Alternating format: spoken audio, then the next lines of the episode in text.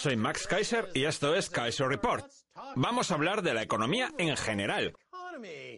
¿Cómo están las cosas? Stacy. Hola Max, aquí estamos hablando de las predicciones actuales del PBI.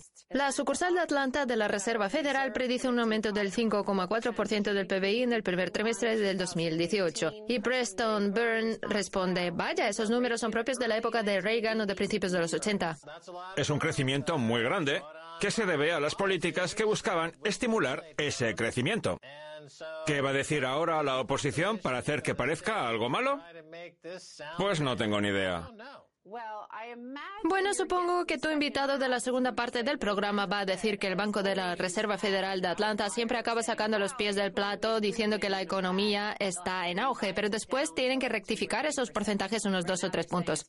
Ahora mismo están diciendo que la cifra es del 5,4%. Puede que sea una especie de regalo de despedida para Janet Yellen, hasta ahora presidenta de este banco. ¿Me voy a levantar el cuello en su honor? ¿Por qué? ¿Es vulcaniana? No lo sé, pero parece que le gusta llevarlo así. Y nada de pantalones de traje. Bueno, ella los lleva. ¿Otra vez con lo mismo? Volviendo al tema, este crecimiento también se está reflejando en un aumento de la rentabilidad del mercado de deuda o la caída de precios, que son indicadores de inflación. Además, sin duda eso daría al traste con el antiguo mercado alcista de deuda de estos últimos 38 años. Y eso no hace más que producir más grietas y cambios en los mercados de valores y de deuda. Lo que es cierto es que los mercados han estado tambaleándose hasta cierto punto, pero no con aquella inestabilidad de 1987 a la que estabas acostumbrado, con esas caídas de 6.000 puntos, si los comparamos con lo que solía pasar en aquella época. Pero los mercados y desde luego los medios ya se ponen bastante histéricos cuando cae unos 200 puntos, que es solo una fracción de un punto porcentual. Y los mercados no han reaccionado bien a esas cifras de empleo positivas que también se publicaron la semana pasada. Además, está esa predicción de aumento del PBI todas esas grandes empresas que reparten dividendos entre sus empleados, los recortes en los impuestos, todos estos factores que se valoraron el año pasado y supongo que por eso ahora algunos dicen que se avecina inflación, lo que tendría un impacto negativo en la deuda y el mercado. Bueno, ya sabes que Wall Street y las clases medias suelen estar enfrentados, porque tradicionalmente lo que es bueno para uno acaba perjudicando al otro. Si Wall Street se va a tomar un respiro con índices al alza y precios de deuda y valores a la baja, lo normal es que se traduzca en un repunte salarial hasta cierto punto. Lo que a su vez hará que los votantes que colocaron a este señor en el poder allá por 2016 lo vuelvan a votar en el 2020 si al final los salarios aumentan. Las elecciones legislativas o de mitad de mandato están cerca. Se celebrarán en noviembre de este año y veremos qué pasa entonces. Pero por ahora vamos a comentar otro tuit sobre economía y mercados. Increíble. Anoche se registraron otros 5.000 millones de dólares en fondos cotizados, lo que deja enero en 78.600 millones, superando así el récord histórico de entradas mensuales en unos 18.000 millones, un 30%, es decir, casi 4.000 millones al día. Los inversores minoristas están poniendo muchísimo dinero en fondos cotizados. Como ves, a la generación del milenio le encantan estos fondos y dos de los que más dinero están recibiendo son los fondos State Street y Shares del S&P 500. Así que sí, están yendo a por los fondos cotizados del S&P 500. La inversión más alta previa en estos fondos se produjo en diciembre del 2016. Es muy peligroso, porque hay una gran cantidad de fondos cotizados con la misma cesta de valores y se trata de un modelo de reserva fraccional con el que si luego hay algún problema, Supongamos que se produce una recesión y el mercado cayera un 20, 25 o 30% y hubiera que liquidar estos fondos y que 20 de ellos tuvieran las mismas miles de participaciones de IBM, General Electric o Microsoft. ¿Quién posee estas participaciones realmente? Ninguno las tiene garantizadas. Al final, todo confluye en el mismo lugar y va a un agujero negro que no es sino la catástrofe del mercado alcista chupasangres, la parca de la economía, con la que le arrebatan a la generación del milenio de forma voraz y con un rápido movimiento todo el dinero que ganó duramente sirviendo capuchinos. Y todo por culpa de la exuberancia propia de los índices de interés baratos maquinados por los bancos centrales que no rinden cuentas a nadie más que a sus señores académicos, quienes solo se dedican escribir libros de texto keynesianos basados en teorías que no se han probado y que siempre terminan en catástrofe. Está claro que la generación del milenio siempre ha sido un contraindicador. Estos jóvenes han permanecido alejados de los mercados desde el 2008 y temían que se produjera una catástrofe y ahora que finalmente se han animado, como comentamos en un programa anterior, por algún motivo piensa que Donald Trump ofrece cierto tipo de inmunidad. No tengo ni idea de a qué se refieren con esto de la seguridad de los mercados, pero esa es la razón por la que están invirtiendo todo su dinero en estos fondos cotizados. Hay alguien que se lo está vendiendo. Es como ponerse una careta de goma de Donald Trump, meterse en la bañera, tirar la tostadora enchufada dentro y luego decir, no sé por qué me lo he trocutado, llevo puesta una careta de goma de Donald Trump. ¿No se supone que eso me protegía? Esta última semana también nos enteramos a través de Zero Hedge de otra noticia muy interesante procedente de China. El mercado de valores chino cae mientras los funcionarios de Hong Kong supervisan el aumento de las retiradas de efectivo de los cajeros. Parece ser que recabaron informes sobre ciudadanos chinos de la zona continental que iban a Hong Kong con hasta 50 tarjetas bancarias para ir de un cajero a otro y retirar cientos de miles de dólares. Esto es lo que ha ocurrido según las autoridades monetarias de Hong Kong. También se han cometido algunos atracos para robar miles de dólares a ciudadanos chinos continentales, así que parece que se está produciendo una fuga de capitales, aunque no podemos saberlo a ciencia cierta porque mucha de la información que sale de China es difícil de contrastar. Aunque está muy relacionado con la fuga de capitales y el blanqueo de dinero, tanto la liquidación de acciones como la de criptodivisas y ahora la retirada masiva de efectivo en los cajeros indican que está pasando algo más que la habitual migración de liquidez previa al año nuevo. Todo el mundo se ha vuelto loco con el efectivo porque los 38 años de mercado alcista de deuda y valores están llegando a su fin. La inflación nos acecha y los precios de la deuda van a desplomarse. De hecho, ya están cayendo y los beneficios están aumentando. Yo llevo avisándolo desde hace cinco años y no soy el único experto financiero que lo ha hecho y se ha equivocado en estos cinco años. Dicho esto, voy a volver a decir alto y claro y sin temor a volver a equivocarme que esta vez el mercado de deuda no se desplomará. Las rentabilidades bajarán todavía más y la rentabilidad negativa del mercado de deuda crecerá más allá de los miles de billones de dólares, con la deuda soberana en rentabilidades negativas por encima de los miles de miles de miles de billones de dólares y seguiremos cayendo por la misma ratonera. Desde luego, con el pánico de las retiradas de efectivo en lugares como China, con todas esas ventas y esos mercados, y con los precios del petróleo subiendo como la espuma, sin contar con el buen momento por el que pasa el oro, lo que parece es que se está produciendo una tradicional marcha atrás. Sí, en efecto, es una rotación. Me gustaría que analizáramos un tuit que publicaste. Sí. Y que me pareció interesante. También me enviaste algunos mensajes. ¿Más Kaiser? Sí, es un tuit de Max Kaiser. Así que me sigues en Twitter. Así que la gente puede entrar ahí y verlo. Reserva de valor más formas líquidas de cambio. Tiene utilidad y es una gran inversión. Es portátil, fungible, divisible y deseable.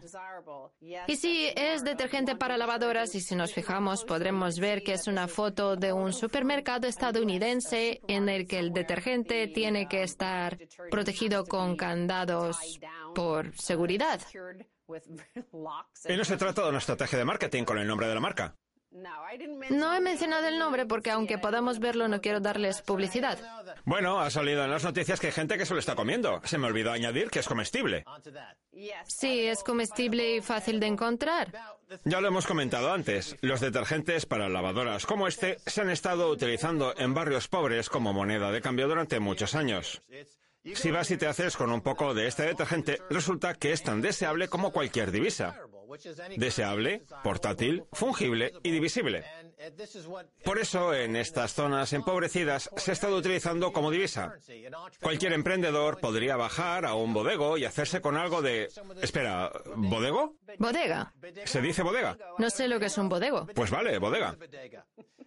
Los bodegos van a la bodega y salen de la tienda con su detergente para intercambiarlo rápidamente por crack o algo similar.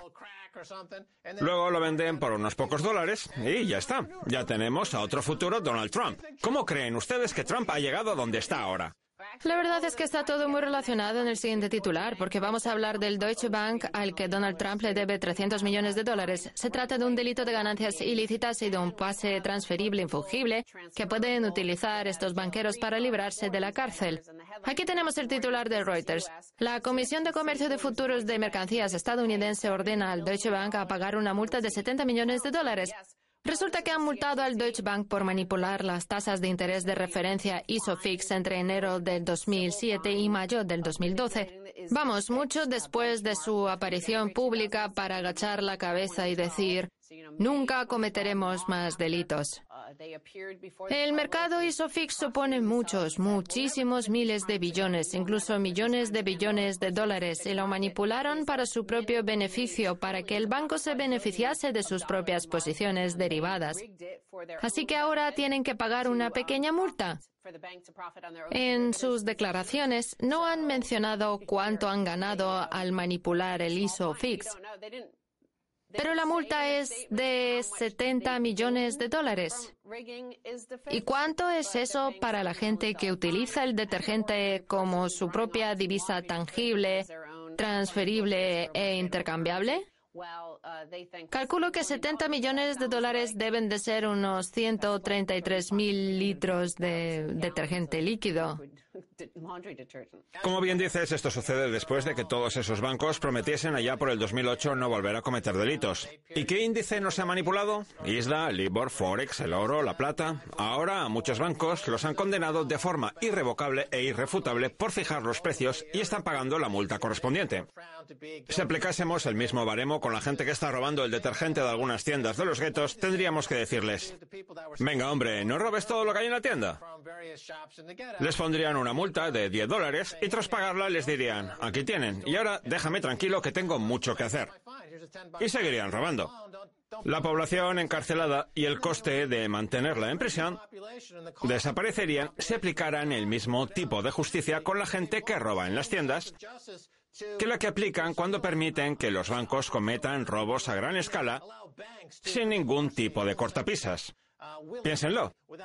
Las cárceles estarían casi vacías si se impusiera una pequeña multa y se les permitiese robar a sus madres y abuelas para pagarla. Igual que hacen los bancos. Los bancos roban en el mercado para pagar estas multas.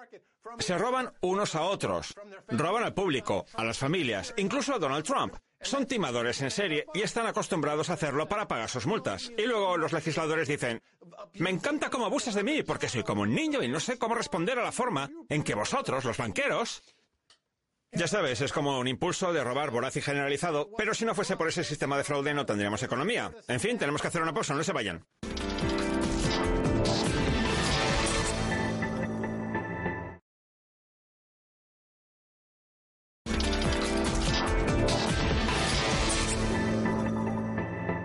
Bienvenidos de nuevo a Kaiser Report. Soy Max Kaiser y ha llegado el momento de conectar con Chicago para hablar con Miss Shedlock de MissTalk.com. Bienvenido de nuevo. Es un placer estar de nuevo con vosotros, Max. Parece que hay muchos fuegos artificiales y una gran volatilidad. ¿Cómo cree que le va a afectar a los fondos europeos la volatilidad de la venta al descubierto? Todo esto va a acabar conmigo, Max. Pues sí, es interesante. Este tipo de mercado ya lleva funcionando desde hace varios años, especialmente dentro del sector de los fondos de cobertura, que venden volatilidad al descubierto en el VIX, lo que les ha resultado ser muy rentable durante unos años. El VIX se ha disparado y me imagino que lo que usted quiere decir es que han surgido los problemas con este tipo de operación en particular. ¿Qué perspectivas ve para este mercado, Mish? Pues depende. Lo que normalmente ocurre es que se registra un día de retroceso seguido de unos nuevos máximos. Pero ahora lo que se ha observado es una caída que dura varios días seguidos. Mientras hablamos, el Dow ya ha perdido 500 puntos y aún no se sabe cómo cerrará hoy. Se trata de un movimiento significativo porque hace apenas un par de días estaba por debajo de los 300, así que me parece que estamos siendo testigos del comienzo de algo. Lo que hacen estos fondos de cobertura Max es que cuando la volatilidad se dispara, venden un mayor volumen y más al descubierto.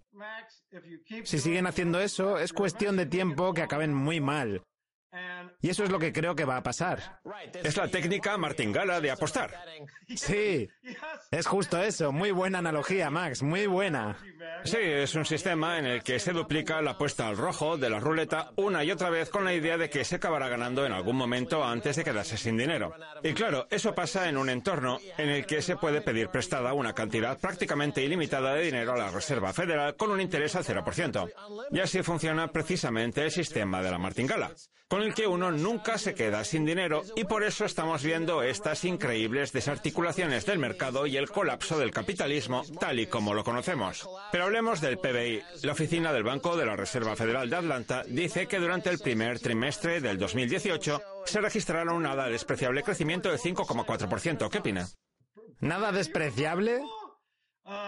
¿Y qué le parece imposible? No lo sé, supongo que hay una posibilidad remota de que ocurra. En el fondo, ni usted ni yo somos responsables de estos cálculos, pero ellos sí.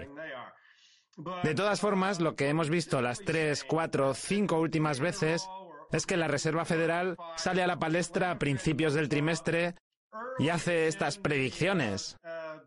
La última vez comenzaron hablando de un 4%, que acabó siendo un 2,6%. Ahora hablan de un 5,4%.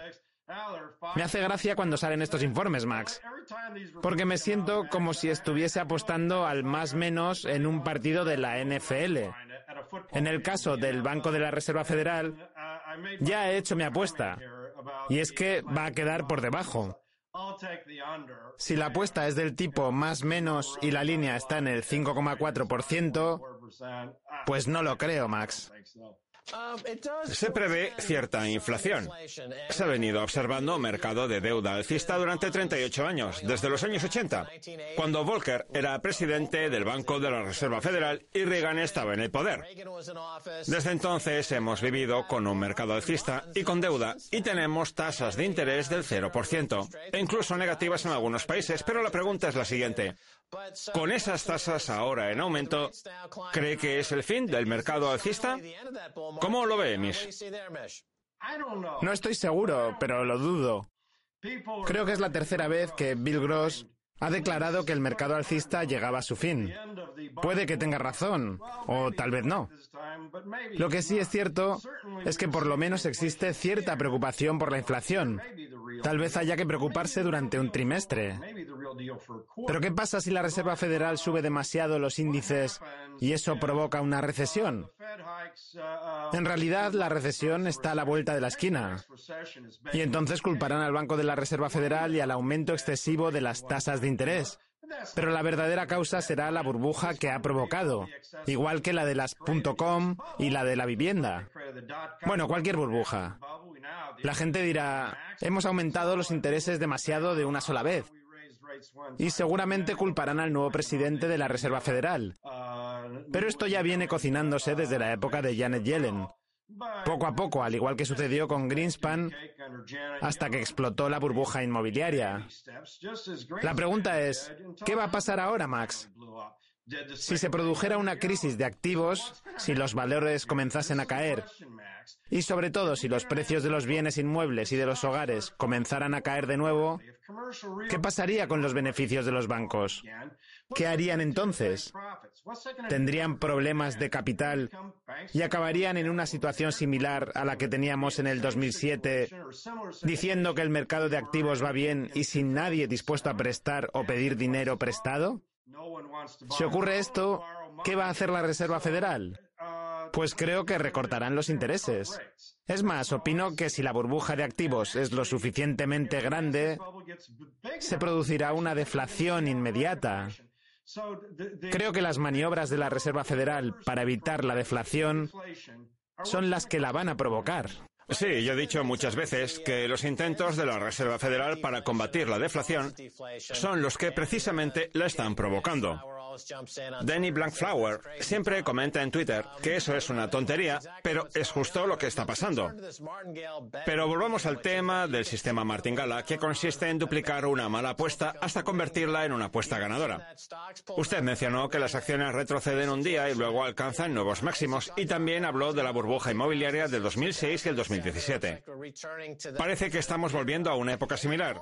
Si usted tuviese que apuntar hacia un origen común en toda esta historia de inflación de activos globales, tendría que hablar con el Banco de Japón, que ya sabe que ha sido el referente, quien ha orquestado esta economía de la burbuja.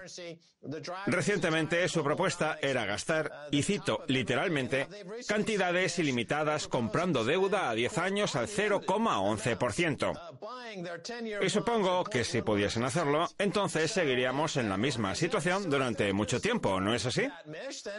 Eh, ¿Cuál es tu opinión al respecto, Mish? Lo más gracioso es que ni siquiera es algo nuevo, Max. Salieron a decir eso hace tres días y yo pensé, vaya, no hemos escuchado esto antes. Y sí, me puse a buscar y resulta que dijeron exactamente lo mismo en agosto del año pasado en el Financial Times. Y seguro que también lo dijeron antes. Han marcado esa línea del 0,11% en el suelo, así que ayer me puse a escribir en mi blog y estuve pensando en lo que significa todo esto. Que Japón no puede soportar un aumento de un punto básico en los acuerdos de deuda de 10 años. En Japón, un bono a 10 años al 0,11% debe ser muy, pero que muy atractivo. Todos los gestores de fondos japoneses quieren aferrarse a eso. Y nadie más que tenga dos dedos de frente lo va a hacer. Por eso escribí en mi blog una entrada sarcástica y pregunté por qué Japón amenaza con comprar todo esto a ese precio. ¿Por qué no salen ahí fuera y compran todos los bonos? ¿Por qué no? Seguro que muchos gestores de fondos no quieren renunciar a esas atractivas ganancias del 0,11% a 10 años. Así que creo que la única forma de conseguir liberar la deuda es aplicando impuestos a cualquiera que tenga bonos de deuda al 1% y en el momento en que esta gente esté perdiendo un porcentaje anual, entonces se descargará todo y el Banco de Japón podrá comprarlo. Y aquí viene la parte bonita del tema, Max. Por fin podremos comprobar la teoría monetaria moderna que dice que no importa que el gobierno gaste porque se endeudan con ellos mismos. Tras comprarlo todo, ellos mismos pueden cancelar toda la deuda y quedarse a cero. ¿Qué le parece, Max? ¿Quiere que comprobemos esta teoría? Bueno, ya sabe que Japón tiene una de las mayores deudas de PBI y también con su Banco Central.